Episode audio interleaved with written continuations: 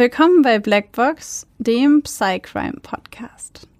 Euch erwartet ein True Crime Podcast mit der extra Portion Psychologie. Ich bin Maxi. Und ich bin Babsi. Und bei uns geht es um wahre Kriminalfälle und die psychologischen Hintergründe davon. Wir schauen uns an, warum psychisch kranke Straftäter tun, was sie tun. Und wir erklären euch die psychischen Erkrankungen, die dahinter stehen. Einige unserer Fälle beinhalten ziemlich viel Gewalt, sowohl psychische, physische als auch mal sexuelle. Manchmal sind sie sehr detailreich beschrieben und oft auch nichts für schwache Nerven. Deswegen empfehle ich euch, auf eure Emotionen zu achten und sollte es euch zu viel werden, schaltet ihr besser ab. Wir haben euch gewarnt. Ab und zu passiert es auch, dass wir bei der Aufnahme lachen oder eine Bemerkung machen. Das ist nie respektlos gemeint. Das liegt eher daran, dass wir sehr tief in der Materie drinstecken und das alles mit Humor ab und zu mal ein bisschen auflockern. Also bitte nicht falsch verstehen. Babsi, bald ist Weihnachten. Ja, Hast du mitbekommen? habe ich gehört. Hast du schon weihnachtlich geschmückt bei dir? Tatsächlich nur wenig. Nur wenig. Ich bin dieses Jahr irgendwie gar nicht dazu gekommen. Also ich bin sonst auch nicht der Mensch, der überall rote Schleifen und Glitzerketten und Lichterketten und weiß ich nicht, was aufhängt. Ähm, aber dieses Jahr habe ich tatsächlich echt ähm, nicht viel geschafft an Advents- und Weihnachtsdekoration. Bist du denn in Weihnachtsmut? Ein bisschen? Ein bisschen. Also ich weiß nicht, ich finde, dieses Jahr ist Weihnachten halt eine komplett andere Sache als sonst. Das stimmt. Und deswegen fällt es mir, glaube ich, dieses Jahr ein bisschen schwieriger. Hm. Wie ist es bei dir? Also meine Wohnung erstrahlt in weihnachtlicher Deko. Aber man muss dazu sagen, dass ich ähm, zu jeder Saison, also Herbst, Sommer, Frühling, Winter, Weihnachten, neu dekoriere. Ich mache das sehr gerne. Und von daher habe ich, glaube ich, schon seit einer Woche oder seit zwei Wochen Weihnachtsdeko bei uns. Ach stimmt, du hast doch bei euch auch neue Bilder in die Bilderrahmen gemacht, die dann irgendwie so Schnee und Winter Wonderland mäßig Ja. sowas zeigen, weil es jetzt Genau. Winter ist. Wenn ich nicht zur Winterlandschaft gehen kann, dann kommt die Winterlandschaft eben zu mir. so sieht's aus. Das finde ich gut. Und ich muss aber sagen, dass ich trotz dem ganzen Corona-Zeug, was ja wirklich so ein bisschen ein so ein Brett vom Kopf hat, was Weihnachten angeht, habe ich das Gefühl, habe ich es trotzdem geschafft, in Weihnachtsmut zu kommen. Weil ich bin ein ganz großer Weihnachtsfan und ich mag die Zeit voll gerne und deswegen finde ich es voll schade, dass es keine Weihnachtsmärkte dieses Jahr gibt. Ja. Und was gab es eigentlich noch? Weihnachtsmärkte? Ja, aber der Weihnachtsmarkt ist für mich auch immer so ein Punkt, um irgendwie gedanklich noch näher an Weihnachten ranzukommen und Ja, mich noch stimmt. mehr so ein bisschen einzustimmen. Wobei wir ja vor ein paar Tagen Schnee hatten hier. Ja. Und das hat mich richtig glücklich gemacht. Mich auch. Da habe ich mich ein bisschen gefühlt wie Winter. Aber in der heutigen Folge wollen wir euch natürlich noch ein bisschen mehr in Weihnachtsstimmung bringen. Ich weiß nicht, ob die Stimmung Weihnachtsstimmung schürt, aber gut. ähm, ja, also in True Crime Weihnachtsstimmung gemischt mit der Psychologie. Gemischt mit leichtem Gruseln. Genau. Wundervoll. Also vielleicht hört ihr euch die Folge ja unter dem Weihnachtsbaum an und könnt so ein bisschen euch das noch bildlicher vorstellen, was wir euch heute erzählen. Genau. Vielleicht hört ihr auch gemütliche Weihnachtsmusik im Hintergrund. Wie atmosphärisch. Ich kann es mir richtig vorstellen. Ich auch. Dann lass uns mal anfangen. Ich habe direkt eine Frage noch am Anfang an dich, weil ich glaube, dass du nicht weißt, wovon ich rede. Das kommt jetzt stark drauf an, wovon du anfängst zu reden. Kennst du den Krampus? Den was? Krampus. Krampus. K-R-A-M-P-U-S. Krampus. Noch nie gehört? Der Krampus ist sozusagen das Gegenstück zum Nikolaus. Inwiefern? Hast du noch nie davon gehört? Da gibt es sogar einen Horrorfilm von. Nein. Nein, der, der Nikolaus ist doch am 6. Dezember. Ja, genau. Der Nikolaus verteilt entweder Süßigkeiten, wenn du brav warst, oder er schlägt dich mit seiner Rute, wenn du nicht brav warst. Das stimmt. Ja, das dachte ich auch die ganze Zeit, beziehungsweise bis ich diesen Krampus-Film geguckt habe. Mm, Und eigentlich ist es nie so, dass der Nikolaus gleichzeitig belohnt und bestraft, sondern bei uns in, im Umkreis ist es eher so, dass der Nikolaus kommt und die Kinder, die brav waren, belohnt. Und der Knecht Ruprecht ist dabei und der ist für die Bestrafung zuständig bei uns. Ah, den Knecht Ruprecht kenne ich sogar. mhm. Genau, das ist bei uns Ah, sehr viel vertreten. okay. Ne? Und das nennt man auch Krampus. Nee, jetzt, jetzt kommt der Clou. Ah, okay, okay, okay. Bei uns heißt der Knecht Ruprecht und ist, glaube ich, auch einfach nur ein normaler Mensch, soweit ich weiß. Ich habe den nicht irgendwie als komische Figur oder Monstergestalt Ja. im Kopf. Okay. Ähm, in Österreich, in so Südbayern und auch in Osteuropa dagegen gibt es den Krampus. Und der Krampus ist eine monsterhafte Gestalt, die als Begleiter des heiligen Nikolaus gilt. Und ebenso wie bei uns mit dem Knecht Ruprecht und dem Nikolaus ist der Nikolaus für die braven Kinder auch dort da. Und der Krampus bestraft die bösen Kinder und geht am 5.12. anstatt am 6.12. umher. Und der wird beschrieben als ziegenfüßige, behaarte Teufelsgestalt mit Hörnern. Er trägt eine Weinrute, mit der er dann die bösen Kinder verdrischt. Verdrischt, das ist das richtiges Wort? Ich, ich glaube schon, ja, verdreschen, verdrischt, ja, Verdreschen. aber ich, ich habe noch nie davon gehört. Die einzige Figur mit Ziegenfüßen, die ich kenne, ist aus dem Disney-Film Herkules. Ja, Phil. Ja, mit Hörnern. Phil. Phil. Ja, der Gute. aber den Krampus, Krampus? Krampus. Krampus, von dem habe ich noch nie gehört. Ich meine, ich habe als Kind super viel Urlaub in Österreich gemacht, aber trotzdem. Ja, der ist da viel bekannter. Und ich, ich hab, muss aber sagen, dass ich bis ich vor zwei Jahren oder drei Jahren, glaube ich, mal diesen Horrorfilm gesehen habe. Der heißt Der Krampus. Kreativ. habe ich den auch noch nicht gekannt. Verrückt. Und ich glaube, hätte ich das als Kind schon gewusst, hätte ich jeden 5. Dezember so richtig Schiss gehabt vom Krampus. Ja, ich auch. Ich auch. Obwohl ich natürlich immer brav war. Immer super lieb. Ein Engel. Ich nicht. ich nicht und ich hätte Angst vor dem Krampus gehabt. Da wir bald Weihnachten haben, haben wir uns natürlich einen Fall für diese Folge ausgesucht, der auch an Weihnachten passiert ist. Es könnte gut sein, dass ihr den Fall schon kennt. Ich kannte ihn vorher noch nicht, bevor wir ihn recherchiert haben. Aber ohne jetzt noch mehr dazu zu sagen und noch mehr zu spoilern, würde ich sagen, die Babsi fängt mal an, es vorzulesen. Also willkommen bei der Blackbox Weihnachtsgeschichte. Von der Türschwelle aus hört er Kinder lachen, Gläser klirren, im Hintergrund spielt leise Weihnachtsmusik. Die Luft ist mild an diesem Weihnachtsabend, der Himmel ist nachtblau und die Sterne funkeln in weißem Licht. Die Nachbarschaft ist bunt geschmückt, Weihnachtsbäume, Lichterketten, es blinkt und leuchtet in allen erdenklichen Farben. Er schaut sich um. Außer ihm ist niemand draußen. Alle feiern gemeinsam mit ihren Liebsten den Heiligabend. Nur er nicht. Er steht allein hier draußen und bereitet sich auf das vor, was nun kommen wird. Es ist 23.30 Uhr des 24. Dezember, als Bruce Jeffrey Pardo an die Tür der Familie Ortega klopft. Das Klopfen ist leise, anfangs etwas zaghaft. Die achtjährige Katrina ist die erste, die das Klopfen an der Tür wahrnimmt und aufspringt. Sie läuft zur Tür und öffnet sie. Vor ihr steht der Weihnachtsmann.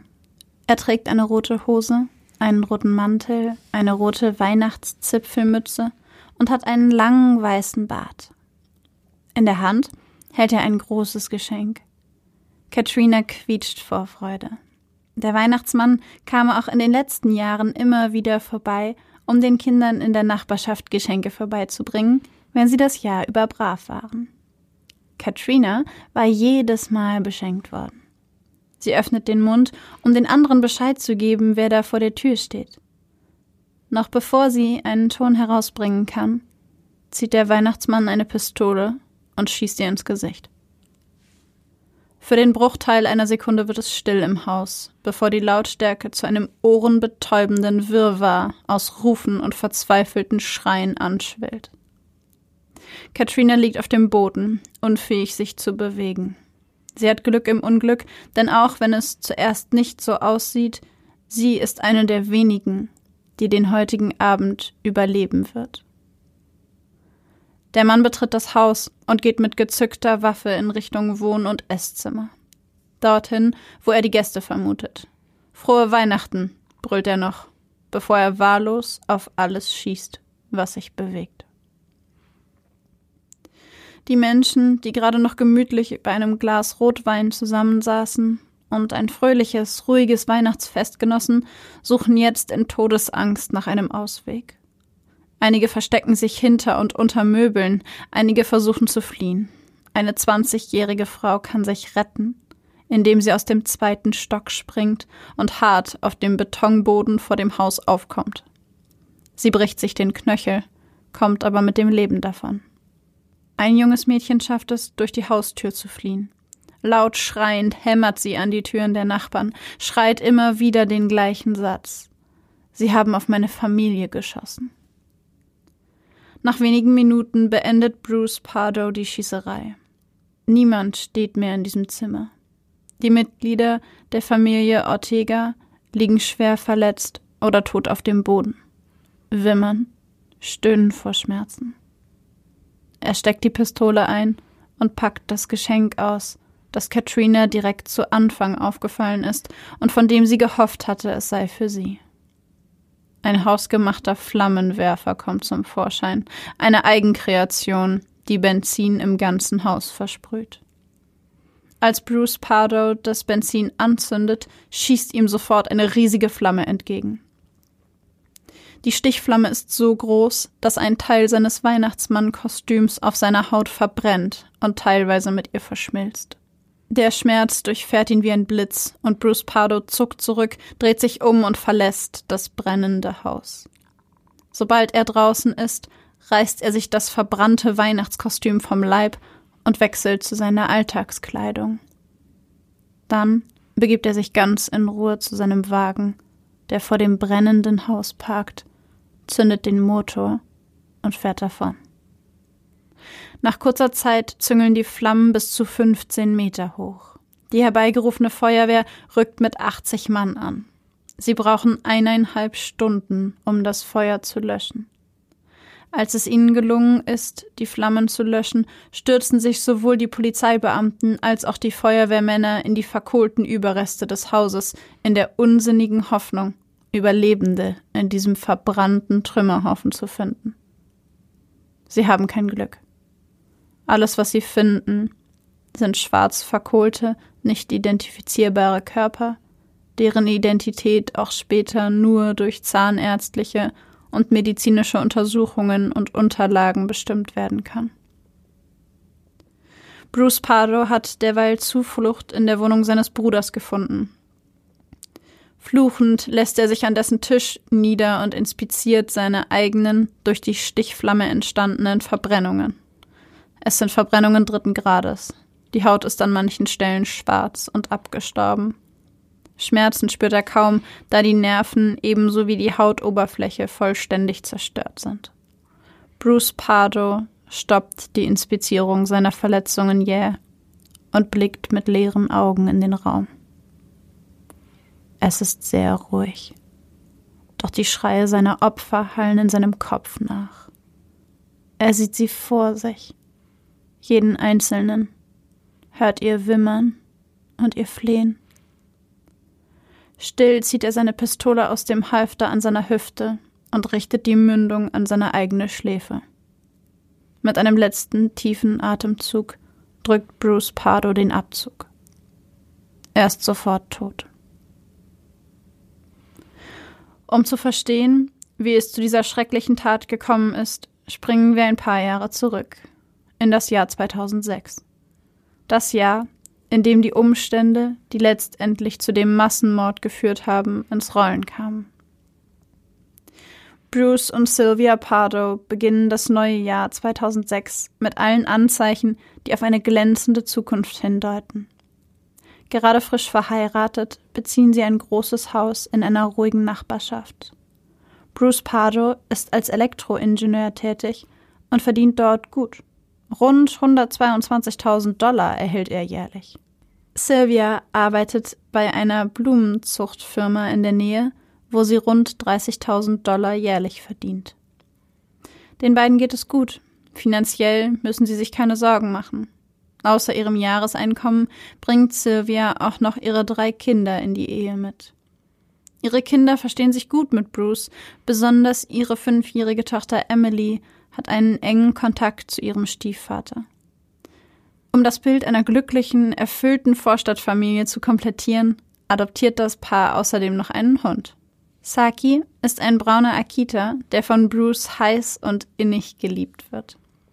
Mehrmals die Woche nimmt Bruce den Hund an die Leine und geht mit ihm eine große Runde im örtlichen Park spazieren. Das Familienglück scheint perfekt. Doch leider währt es nicht lange. Kurz nach der Hochzeit beginnen die ersten Streitigkeiten, die sich häufig um Finanzielles drehen. Unter anderem weigert Bruce sich, ein gemeinsames Konto mit seiner Frau zu eröffnen. Er sieht es nicht ein, finanziell sowohl für Sylvia als auch für ihre Kinder aufzukommen. Es wären ja schließlich nicht seine eigenen. Sylvia ist sauer, bleibt aber geduldig. Immer wieder spricht sie das Thema an, vielleicht wird Bruce seine Meinung ja noch ändern. Einige Wochen später flattert ein Brief mit der Post in den Briefkasten der Pardos. Es ist eine Klage gegen Bruce Pardo von einer seiner Ex-Freundinnen. Sylvia ist irritiert. Wieso sollte eine Ex-Freundin ihres Mannes ihn verklagen? Was Sylvia zu diesem Zeitpunkt nicht weiß, Elena Lusano, die Klägerin, ist sowohl die Ex-Freundin ihres Mannes als auch die Mutter seines mittlerweile neunjährigen Sohnes, der seit dem Kleinkindalter durch einen Schwimmunfall schwer hirngeschädigt ist. Bruce gibt seinem neunjährigen Sohn zwar bei der Steuer an, um dadurch Vorteile zu erhalten, weigert sich aber gleichzeitig seit Jahren Unterhalt zu zahlen oder sich an den immens hohen Behandlungskosten seines Sohnes zu beteiligen. Das möchte Elena sich nicht mehr gefallen lassen. Sie klagt Geld ein, um die Kosten der medizinischen Behandlung ihres Sohnes zahlen zu können. Diese belaufen sich mittlerweile auf 340.000 US-Dollar. Aufgrund der ewigen Differenzen mit ihrem Mann und den ständigen Lügen in der Ehe beschließt Sylvia 2007, ab jetzt in einem anderen Zimmer zu schlafen. Sie meidet Bruce immer mehr, bis sie auch die Wochenenden gemeinsam mit ihren Kindern bei ihren Eltern verbringt. Im Januar 2008 teilt sie Bruce mit, dass sie die Scheidung möchte. Bruce ist tief verletzt. Er fleht sie an, ihm noch eine Chance zu geben. Doch Sylvia bleibt hart. Zu viel ist in den letzten Monaten passiert. Sie zieht zu ihren Eltern und nimmt auch den Hund Saki mit.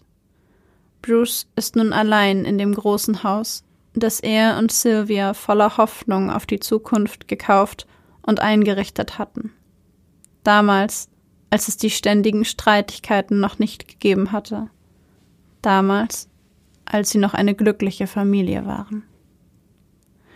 Nach der Trennung erreichen die Auseinandersetzungen jedoch eine neue Ebene. Sylvia fordert vor Gericht finanzielle Unterstützung von Bruce ein und sie bekommt Recht. Bruce muss nun monatlich ca. 1700 Dollar an Sylvia und ihre Kinder zahlen, zusätzlich zu einer einmaligen Zahlung von 10.000 Dollar. Und es kommt noch härter für den Elektroingenieur.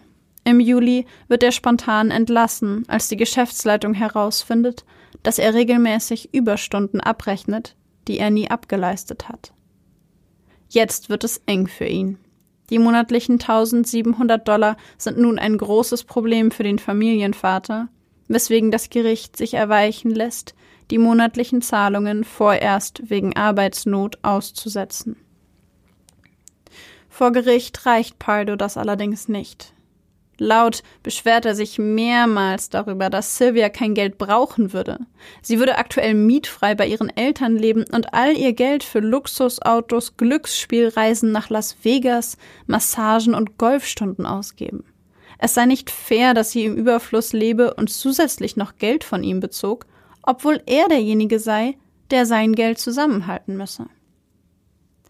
In Bruce baut sich im Laufe der Wochen und Monate eine Wut auf, die ihn nach und nach zu überwältigen droht. Das Bedürfnis, sich an Sylvia für das, was sie ihm weggenommen hat, zu rächen, wird langsam, aber sicher übermächtig. Er schmiedet Rachepläne, einer grausamer als der andere. Nach und nach nimmt einer dieser Pläne Form an. Am 24.12. will er verkleidet als Weihnachtsmann an der Haustür von Sylvias Elternhaus klingeln. Er weiß, dass Sylvia eine große Familie hat und dass sie diese mehr als alles andere auf der Welt liebt. Und er weiß, dass sie alle am Weihnachtsabend zusammenkommen und gemeinsam auf das Fest der Liebe anstoßen. Das letzte Mal war er noch eingeladen. Sein Ziel ist es, außer Sylvia möglichst viele andere Mitglieder ihrer Familie zu töten. Auch seine eigene Mutter soll unter den Toten sein.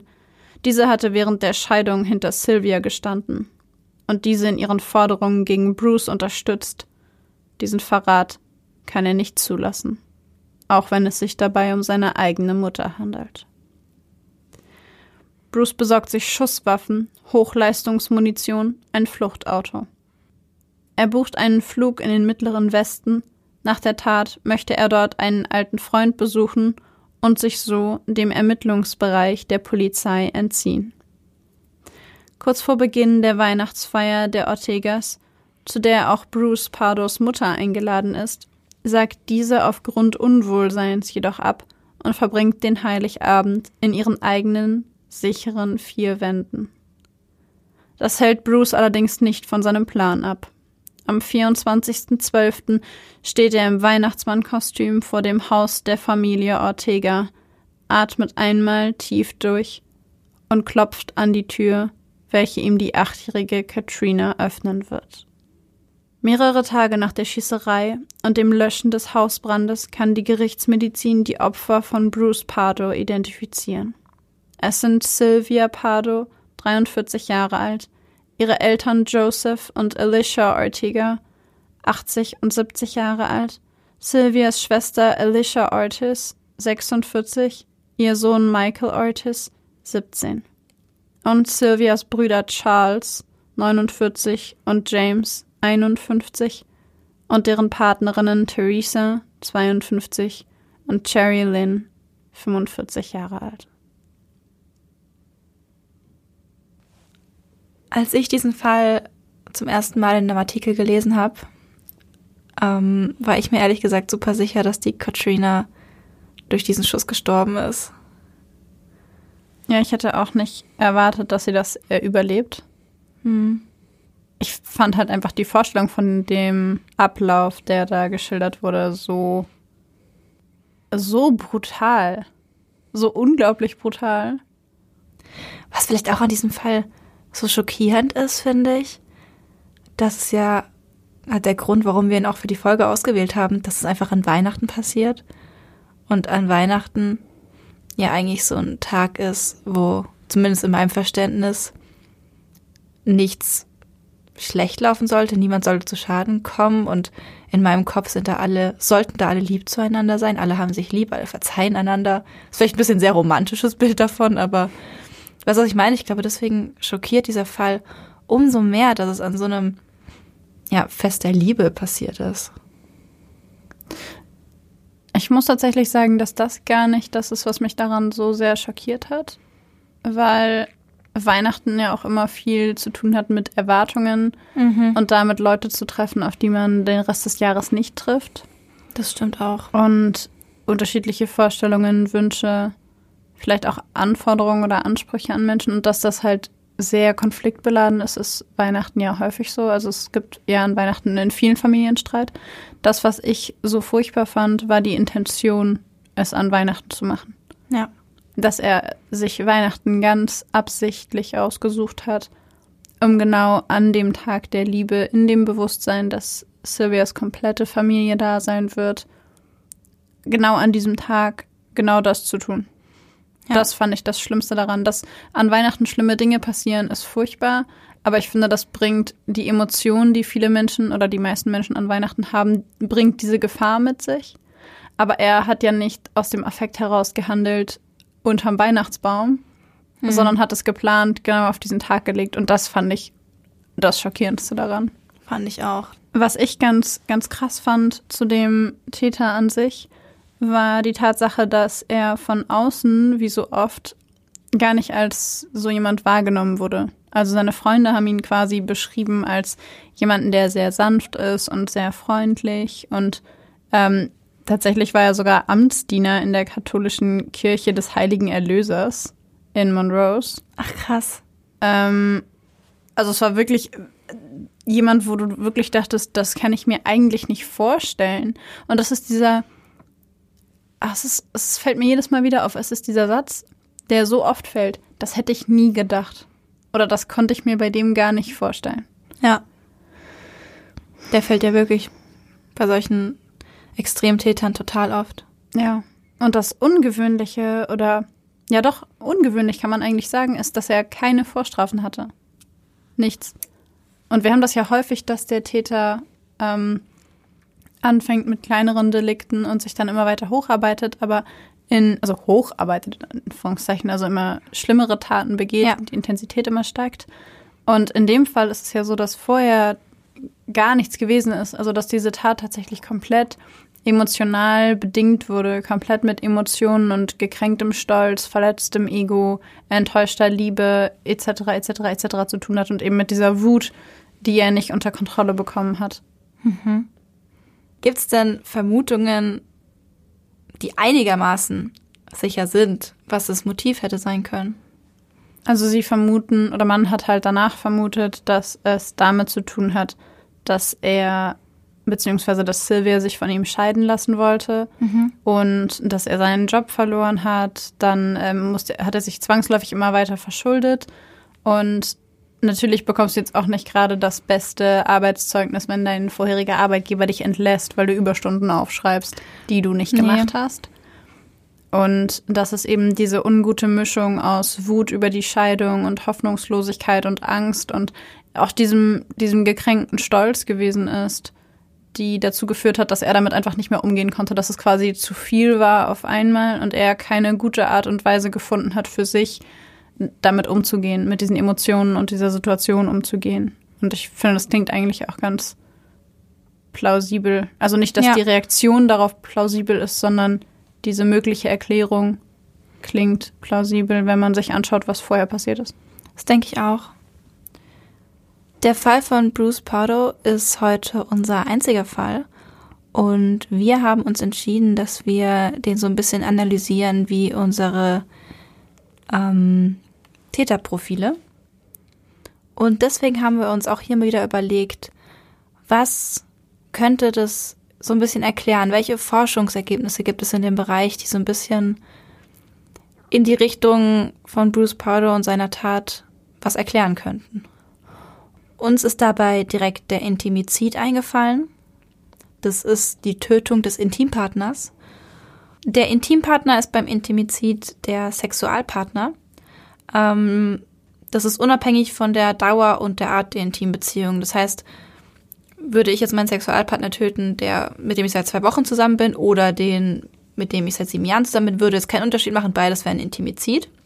Der Hauptgrund für Intimizid ist dabei die Erschütterung der Selbstdefinition bzw. des Selbstbilds. Ähm, 57 Prozent der Gesamtintimizide, schwieriges Wort, passiert aufgrund der Erschütterung des Selbstbilds. Und ich würde jetzt stark vermuten, dass auch bei Bruce Pardo es um das Selbstbild ging und um die Zerstörung dessen. Dafür sprechen würde auf jeden Fall die Tatsache, dass sich seine Wut hauptsächlich gegen Sylvia richtet und er ja im Grunde, man, man sagt ja immer, jetzt hole ich vielleicht ein bisschen aus, aber man sagt ja immer, dass Menschen unterschiedliche Säulen haben, auf die sie sich stützen. Und ähm, dann gibt es diese Beziehungssäule, das ist irgendwie dein, dein Partner. Dann hast du so eine Freundschafts- und Familiensäule. Dann hast du deinen Job und dann hast du irgendwie noch dich selbst. Und also ich weiß jetzt nicht, ob das so im Buch steht, aber so von der Idee her. Und ich könnte mir halt vorstellen, dass in dem Moment, wo Sylvia ihn verlässt und die Scheidung will, ähm, fällt diese Partnergeschichte weg. In dem Moment, wo er seinen Job verliert und so, ist es sein Selbstwert, seine berufliche Geschichte und so, weil viele Menschen knüpfen ja ihren Selbstwert sehr stark an ihren Job oder an ihre Tätigkeiten. Das fällt weg. Und dann äh, nimmt sie ihm im Grunde ja auch noch die beiden Kinder, nimmt den Hund mit und seine eigene Mutter stellt sich noch auf die Seite von seiner Ex-Frau. Ja. und sie verlangt auch noch super viel Geld von ihm. Und im Grunde hat vielleicht in seinem Kopf auch diese Scheidung alle anderen Dinge mit sich gebracht. Das denke ich auch, ja. und hat sie dafür verantwortlich gemacht. Und wenn man das aus der Perspektive betrachtet, könnte ich mir schon vorstellen, dass es viel mit seinem Selbstbild zu tun hatte. du meinst, dass die Scheidung, dass er die Scheidung als was sieht, was den Stein ins Rollen gebracht hat? Möglich. Oder zumindest als etwas, das für ihn persönlich sehr beleidigend und sehr verletzend war. Tatsächlich ist es ja so, dass unsere Selbstdefinition auf der Reflexion, wie du schon gesagt hast, von allen anderen basiert. Also nicht von allen anderen, natürlich nicht nur, wie du es schon gesagt hast, aber ja, wir stützen unser Selbstbild auf unser Umfeld. Genau, wie, wie andere uns wahrnehmen und das spiegeln und wie wir selber uns dann wahrnehmen. Genau. Ja. Was bei Intimizid auch immer wieder von vor allem Psychoanalytikern angebracht wird, ist, dass ich fühle mich so ein bisschen, als würden wir es in der Folge wiederholen, weil wir das immer wieder ins Spiel bringen, aber dass ähm, Täter bei einem Intimizid oft auch narzisstische Komponenten aufweisen. Ja, das ist natürlich, denn die narzisstische Komponente ist natürlich einfach sehr häufig, liegt halt einfach sehr häufig vor. Ja, Von der psychoanalytischen Seite aus lässt sich da tatsächlich auch erkennen, dass diese Abläufe von Taten narzisstischen Krisen sehr ähneln. Da sind wir dann wieder beim Narzissmus, aber er kommt halt leider einfach häufig vor. Und zwar, dass eben im Grunde genau die Art und Weise, wie sich Bruce beispielsweise in dieser Situation verhalten hat, von außen in diesem Tatablauf aussieht wie von einem Narzissten oder zumindest dem narzisstischen Handlungsstrang ähm, folgt. Es erfolgt eine Kränkung, in diesem Fall die Zurückweisung seiner Lebenspartnerin bzw. seiner Ehefrau. Dann ist es im Grunde die Erschütterung des Selbstbildes. Es folgen einige Krisen, in dem Fall relativ viel, was mit Selbstwert zu tun hat, der Job, ähm, Hund ist weg, deine Mutter ist irgendwie auf der Seite deiner Ex-Frau. Und ähm, dann kommt die absolute Eskalation. Der, die Wut, die nicht mehr kontrolliert werden kann, das Gefühl, er hat ja vor Gericht auch gesagt, es ist unfair. Ich werde unfair behandelt, ich werde benachteiligt, sich selbst also weggestoßen, ungerecht behandelt fühlt und dann diese unglaubliche Wut, die dann in der, in diesem Fall, wie beim Narzissten ja sehr ähnlich, kompletten, also der, die dann in der kompletten Zerstörung der vermeintlich verantwortlichen Person endet. genau. Und in diesem Fall eben, er hat es ja selber geplant. Er hat gesagt, er will da hingehen, um möglichst viele von Silvias ähm, Familie ja, umzubringen. Ja. Einfach möglichst viele Familienmitglieder mitzunehmen in den Tod und ihre Familie einfach komplett zu vernichten. Als wir, also für mich hat es sich, also hat sich der ganze Fall so ein bisschen angefühlt wie so eine unglaubliche Strafe. Wie Ja. könnt ihr es wagen? Wie kannst du es wagen? Und wie könnt ihr es wagen, alle Weihnachten zu feiern? Und meine Mutter, wie kannst du es wagen, auf ihrer Seite zu stehen? Und jetzt einmal dahingestellt, ob das von, von seiner Mutter unbedingt irgendwie richtig oder falsch war, sondern einfach nur die Verhaltensweise und wie er darauf reagiert, auf diese unglaubliche Kränkung, und zwar mit der absoluten Zerstörung. Und das entspricht halt schon sehr diesem, ja, im Grunde diesen, diesen Parallelen von narzisstischen Krisen. Ja, Kränkung, Reaktion, absolute Zerstörung. genau. Mit der absoluten Zerstörung ist dann vielleicht aus seiner Sicht auch einfach das gemeint, dass er einfach alles zerstört, was aus seiner Sicht eben gegen ihn war. Weil ja auf Silvias Seite natürlich ihre Familie war. Ja, Und dieser Wille dann von dieser Familie so viele wie möglich umzubringen, könnte auch einfach daran schließen, möglichst viele Personen auszulöschen, die sein Selbstbild in, Fra in Frage gestellt haben. Ja. Beziehungsweise die, die Ursache dafür waren, dass er das tut. ja. Ja, das spricht ja ganz deutlich auch für dieses Bild, das Narzissten häufig haben. Jeder, der nicht für mich ist, ist gegen mich. Ja. Und äh, in dem Fall war natürlich Sylvias komplette Familie in seinen Augen gegen ihn. Ich finde wirklich, dieses Wer nicht für mich ist, ist gegen mich, muss ich sagen, passt für mich sehr gut zu diesem Fall. Also ich finde, das spürt man bei diesem Fall sehr stark raus. Einfach dieses, ja, dieser Auslöschungsgedanke gegen alle, die nicht auf seiner Seite standen. Ja. Ja, was ich, was, welche Emotion für mich besonders aus dem Fall rauskam, war diese unglaubliche Wut.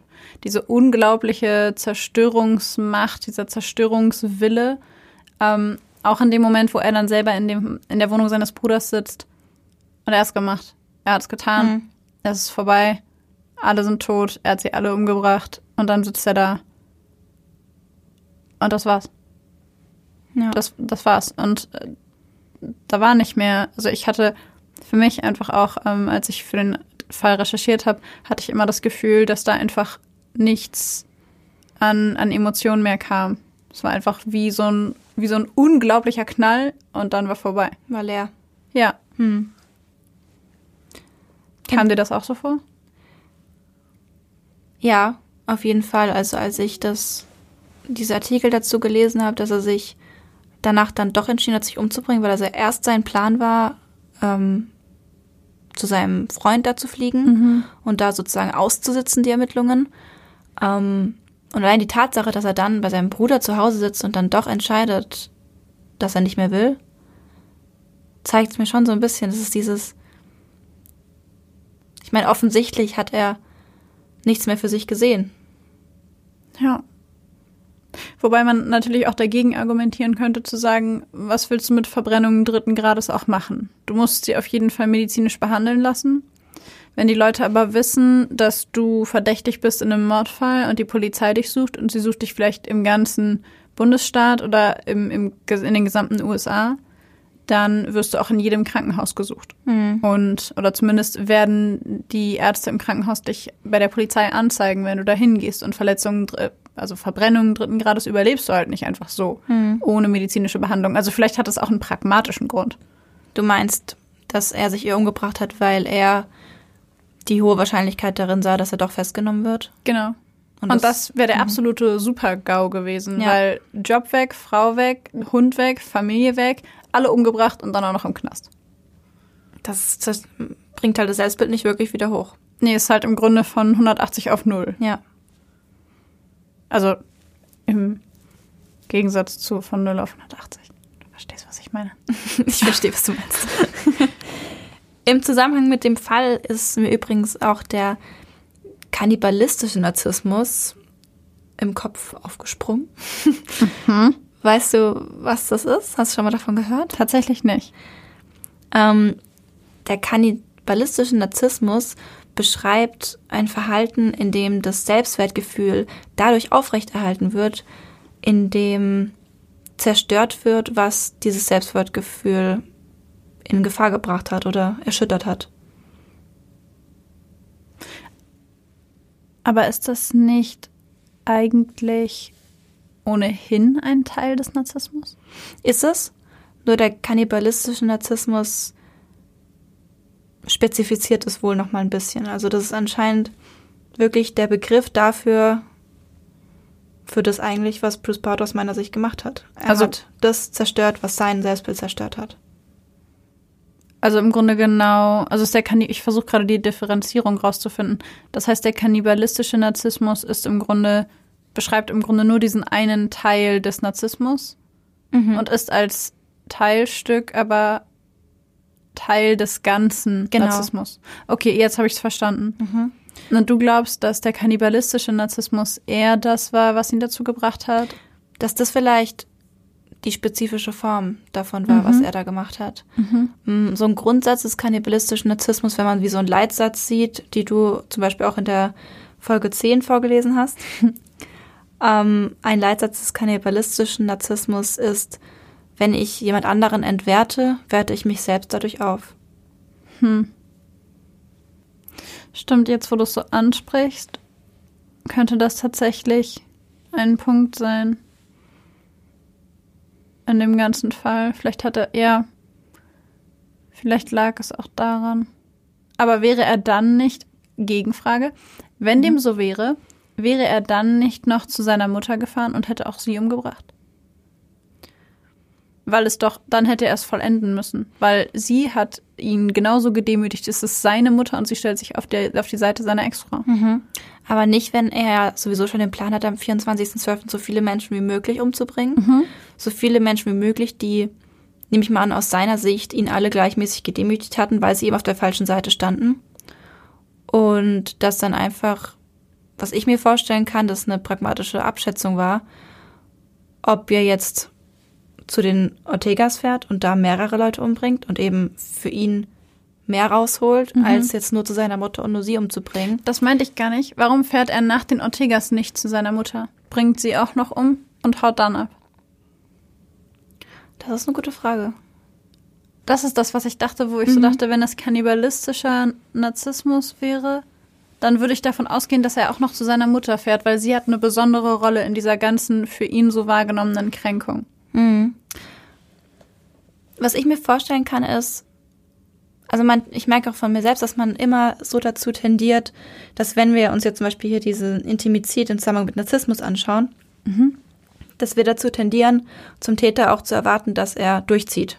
Also dass er von Anfang bis Ende dieses Verhalten zeigt und was ich mir gerade denke, ist, ob es nicht auch sein kann, dass, obwohl er natürlich diesen kannibalistischen Narzissmus gezeigt hat und meiner Meinung eventuell auch ausgelebt hat da, ähm, ob er nicht vielleicht nach diesen, nach diesem Massenmord, es war ja ein Massenmord, mhm.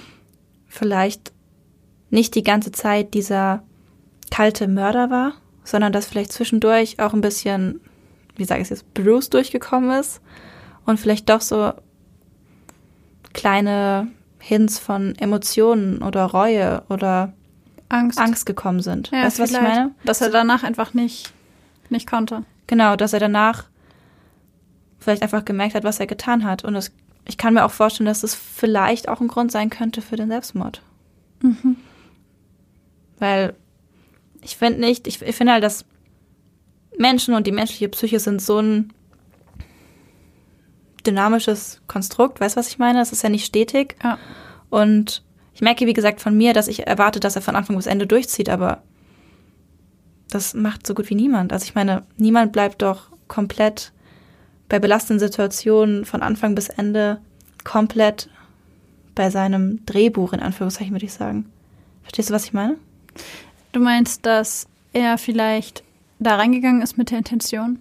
Genau. Und er dann aber weil man nicht die ganze Zeit in diesem narzisstisch oder kannibalistischen, narzisstischen sein kann und nicht die ganze Zeit in dieser Wut sein kann, dass er zwischendurch auch einfach genau so ein Mensch war wie du und ich und genau. gemerkt hat, was er da gerade tut. Ja. Mhm. Ja, das könnte natürlich auch sein. Also das halte ich für, für relativ wahrscheinlich. Und das stimmt, du hast recht. Ich finde es einen interessanten Punkt, den du angesprochen hast, dass man erwartet, dass der Täter durchzieht. So wie du es gesagt hast, dass er es ja. von Anfang bis Ende macht man nicht darüber nachdenkt, dass er zwischendurch vielleicht auch aus dieser Rolle des Täters wieder rausfällt. Findest du eigentlich, dass der Täter an dieser Stelle fast sowas wie einen Overkill hingelegt hat? Ich, hab, ich bin mir nicht sicher, weil, also kurz zu, zur Begriffserklärung vielleicht, ähm, ein Overkill ist, wenn ein Täter bei einem Opfer oder mehreren Opfern mehr Brutalität und mehr Gewalt anwendet, als notwendig wäre, um dieses Opfer zu töten. Beispielsweise, wenn er, weiß ich nicht, 72 Mal ihm in die Brust sticht. Mhm. Weil, seien wir ehrlich, äh, ähm, dreimal reicht wahrscheinlich, wenn du ja. richtig zustichst. Wenn du es wenn gut machst, reicht einmal. Mhm. Oder jemand, der äh, seinem Opfer 20 Mal in den Kopf schießt. Das ist ein Overkill und da spielt immer sehr viel mehr Emotionen mit rein als alles andere. Und ich habe so darüber nachgedacht, ob du wirklich, also ob da reingehen und alle niederballern mit einem automatischen Gewehr und danach mit einem Flammenwerfer da durchzugehen, Benzin zu sprühen und das komplette Ding anzuzünden, ob das notwendig ist. Weißt du, was ich meine? Ja, ich weiß, was du meinst. Weil es mir sehr radikal erschien.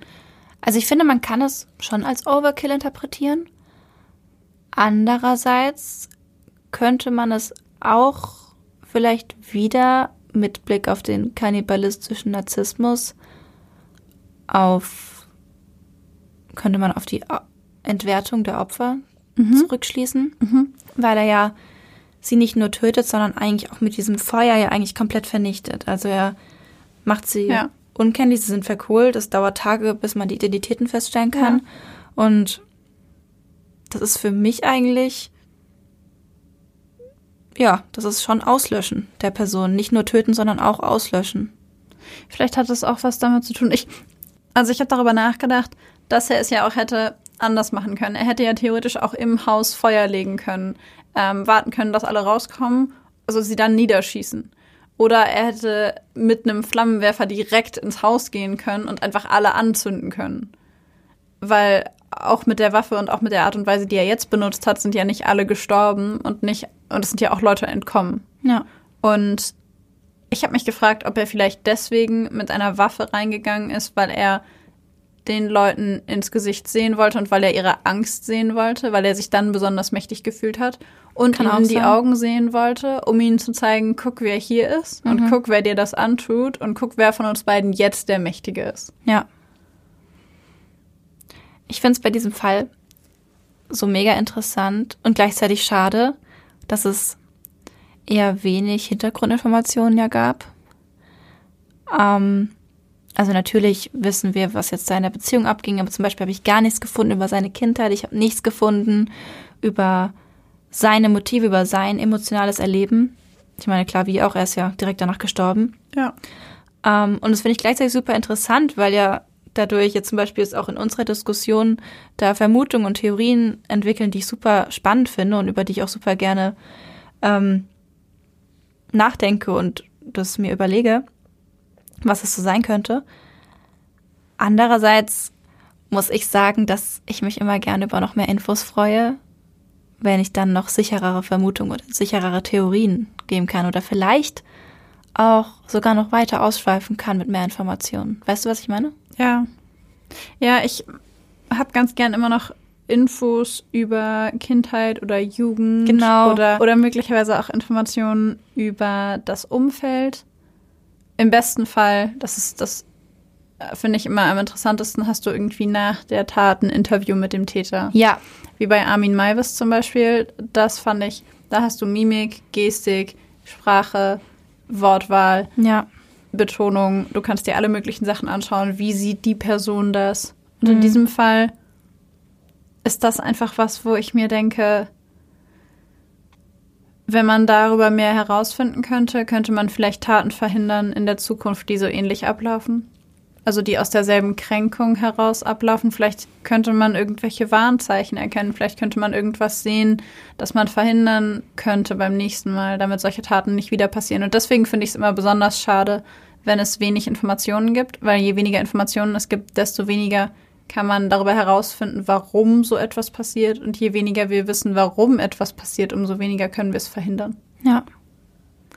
Obwohl es ja über Intimizid, was ja wiederum gut ist, sehr viel Forschung gibt und sehr viele Fälle, wo die Wissenschaft schon sehr viele Informationen gesammelt hat.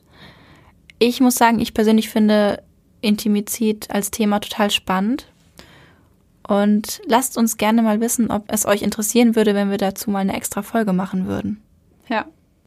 Da ja bald Weihnachten ist und wir, wie wir schon ein paar Mal jetzt erwähnt haben, auch ein Psychologie-Podcast sind, haben wir auch noch ein paar psychologische Fakten rund um Weihnachten zusammengesucht. Einfach nur, weil jetzt zu Ende des Jahres und um die Feiertage da ja auch emotional sehr viel los ist bei uns. Bei allen, ja. Ja. Ja, ich meine, an Weihnachten hat man häufig ja sehr, sehr hohe Erwartungen, das habe ich vorhin ja schon mal erwähnt, an Mhm. die Familie, an Freunde, an seine Mitmenschen und wünscht sich vielleicht das perfekte Weihnachten oder wünscht sich ein bestimmtes Geschenk oder man wünscht sich, dass sich der Partner, die Familie, wie auch immer, dieses Jahr wenigstens einmal, nur einmal so und so verhält. Ich glaube, jeder kennt das, dass man sich denkt, okay, komm, ein einziges Jahr werden wir es ja wohl hinkriegen, das. Ja. XYZ. Ja. Jeder hat es schon gedacht, jeder hat schon mal gesehen, glaube ich zumindest.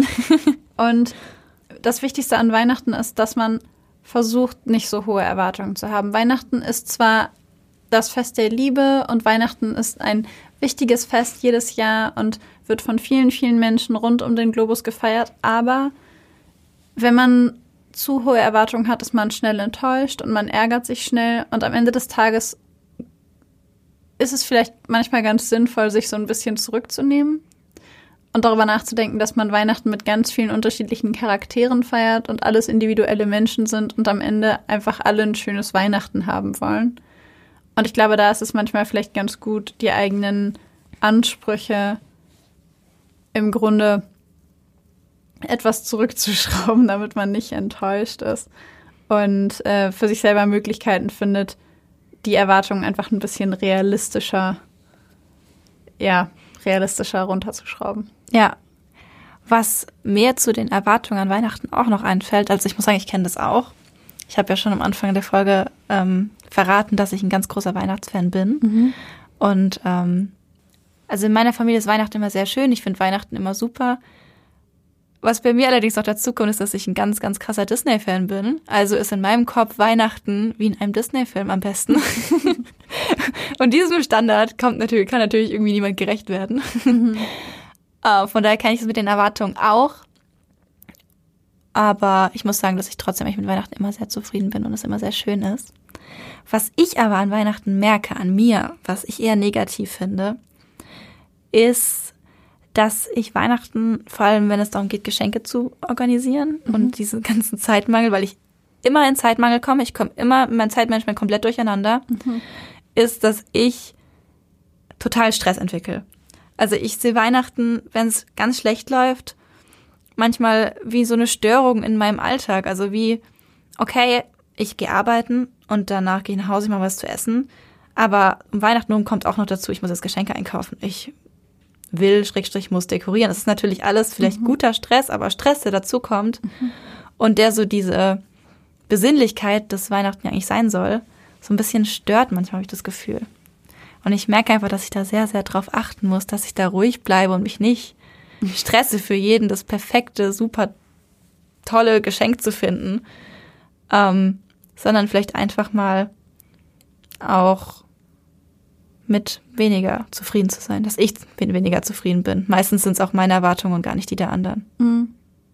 Ich glaube, wenn wir es zusammenfassen, ist es so ein Erwartungen an sich selbst und alle anderen und Geschenke von anderen und Geschenke für andere auf ein realistisches Maß herunter oder wo auch immer hinschrauben und selber für sich immer wieder, sich selber immer wieder daran erinnern, um was es an Weihnachten eigentlich geht. Mhm. So, ich glaube, das ist.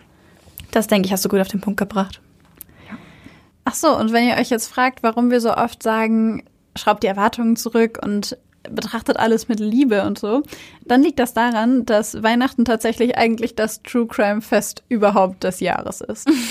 also man muss es leider so sagen, denn die häusliche Gewalt nimmt an den Feiertagen allmählich zu. An Heiligabend ist die Stimmung noch relativ beschaulich und besinnlich und am ersten Feiertag, statistisch gesehen, steigt dann der Aggressionspegel und spätestens am zweiten Tag fliegen die Fäuste. Das liegt häufig daran, dass eben Menschen, die sich lange nicht treffen oder das Jahr über kaum sehen, dann plötzlich drei Tage miteinander oder vier Tage miteinander ähm, ja happy auf engstem Raum irgendwie zusammen sein sollen. Da treffen Konflikte aufeinander, Erwartungen aufeinander, unterschiedlichste Charaktere aufeinander. Und äh, Genau, deswegen äh, steigt einfach in vielen Familien leider der Aggressionspegel. Was ich mir vorstellen kann, was mit dem Aggressionspegel zu tun haben könnte, ist, dass neben dem Aggressionspegel, der an Weihnachten steigt, auch der Alkoholpegel an Weihnachten steigt. Das stimmt. Ich meine, an Weihnachten ist es ja so, man sitzt zusammen, man trinkt Alkohol und dann gibt's eben natürlich, vielleicht kennt bestimmt der eine oder andere das Familienmitglied, was immer ein bisschen zu tief ins Glas guckt. Hm. Oder mehr als ein Familienmitglied. ähm, und vielleicht wird in manchen Familien auch getrunken, einfach weil eben diese Spannungen in der Familie da sind. Und wenn die Spannungen schon da sind, deswegen Alkohol getrunken wird und dann die Aggressionen steigen, ist es natürlich gefährlich. Ja, das stimmt. In der Zeit um Weihnachten tritt es leider auch vermehrt auf, dass Eltern ihre eigenen Kinder töten. Das ähm, hängt möglicherweise damit zusammen, dass in der Zeit um, vor und nach Weihnachten häufig eben Familienkonflikte aufbrechen. Und manchmal endet das super brutal. Ich habe zum Beispiel von einem Fall gehört, wo ein Vater seinen eigenen achtjährigen Sohn ermordet hat und ihn dann also die Leiche dann unter dem Christbaum drapiert hat, sich selbst eine Plastiktüte über den Kopf gestülpt hat und sich zum Sterben in das Kinderbett seines Sohnes gelegt hat. Zugegebenermaßen wow. drastisch und extrem, aber solche Dinge passieren vermehrt um Weihnachten. Mhm. Das habe ich auch gelesen, dass die Kindstötungen hochgehen. Ja. Insbesondere, und das muss man leider sagen, wie gesagt, alles nur Statistik, aber insbesondere in Scheidungsfamilien, weil es da eben ein Hin und Her ist zwischen Mama und Papa und da kochen einfach wieder, kocht vielleicht auch wieder der Trennungsschmerz hoch und Ja. zu wem willst du lieber gehen und dann sitzen Kinder wieder zwischen den Stühlen von Eltern und Beziehungen, die nicht in der Lage sind, ihre Probleme irgendwie auf einem anderen Weg vernünftig zu lösen. Ja. Das ist einfach zusammengefasst eine super traurige Folge von Familienspannung und Familienkonflikten, die irgendwie die Eltern dann nicht gelöst bekommen und an Weihnachten aufeinander prallen. Ja, da kocht es halt hoch. Da Ja. kommen eben an Weihnachten die Erwartungen und Ja. die Enttäuschung in dem Moment. Nichtsdestotrotz wünschen wir euch trotzdem schöne Weihnachten, wünschen euch, dass ihr eure Erwartungen erfolgreich, realistisch runterschraubt und dass ihr alle ein schönes Fest mit euren Familien habt. Mit ganz viel Spaß und guter Laune und einer schönen Zeit und genau, kommt gut durch die Feiertage, lasst euch nicht ärgern. Einen guten Rutsch. Den noch nicht, den wünschen wir erst beim nächsten Mal. Ja, ihr habt richtig gehört, es gibt vor Silvester noch eine Folge. Oh. Gut, dass ich das auch wusste. ja, das mit dem Zeitmanagement. Freunde, es ist vor Weihnachten. Wir kriegen Ich bin im hin. Stress, ich bin im Stress. Das, das wird schon. Das wird Das schon. wird schon. Also, ihr Lieben, dann äh, würde ich sagen, schließen wir damit die heutige Folge und würden uns kurz vor Ende der Folge natürlich freuen, wenn ihr uns auf Instagram abonniert. Da heißen wir Blackbox, der Podcast, alles klein und zusammengeschrieben. Schreibt uns gerne Nachrichten, abonniert uns, wünscht euch Fälle, Erkrankungen, was auch immer. Ihr könnt uns auch gerne frohe Weihnachten wünschen, da freuen wir uns auch drüber. Denn auch wir versuchen besinnlich durch die Feiertage zu kommen. Wir bemühen uns. Richtig. Und genau, folgt uns gerne überall, wo es Podcasts gibt und in dem Sinne dann auch uns. Gebt uns gerne positive Bewertungen als Weihnachtsgeschenk, nur so als Tipp. Nein, Quatsch. Genau. Aber in diesem Sinne würde ich sagen, wünschen wir euch frohe Ostern. Ganz genau. Und sagen Tschüss.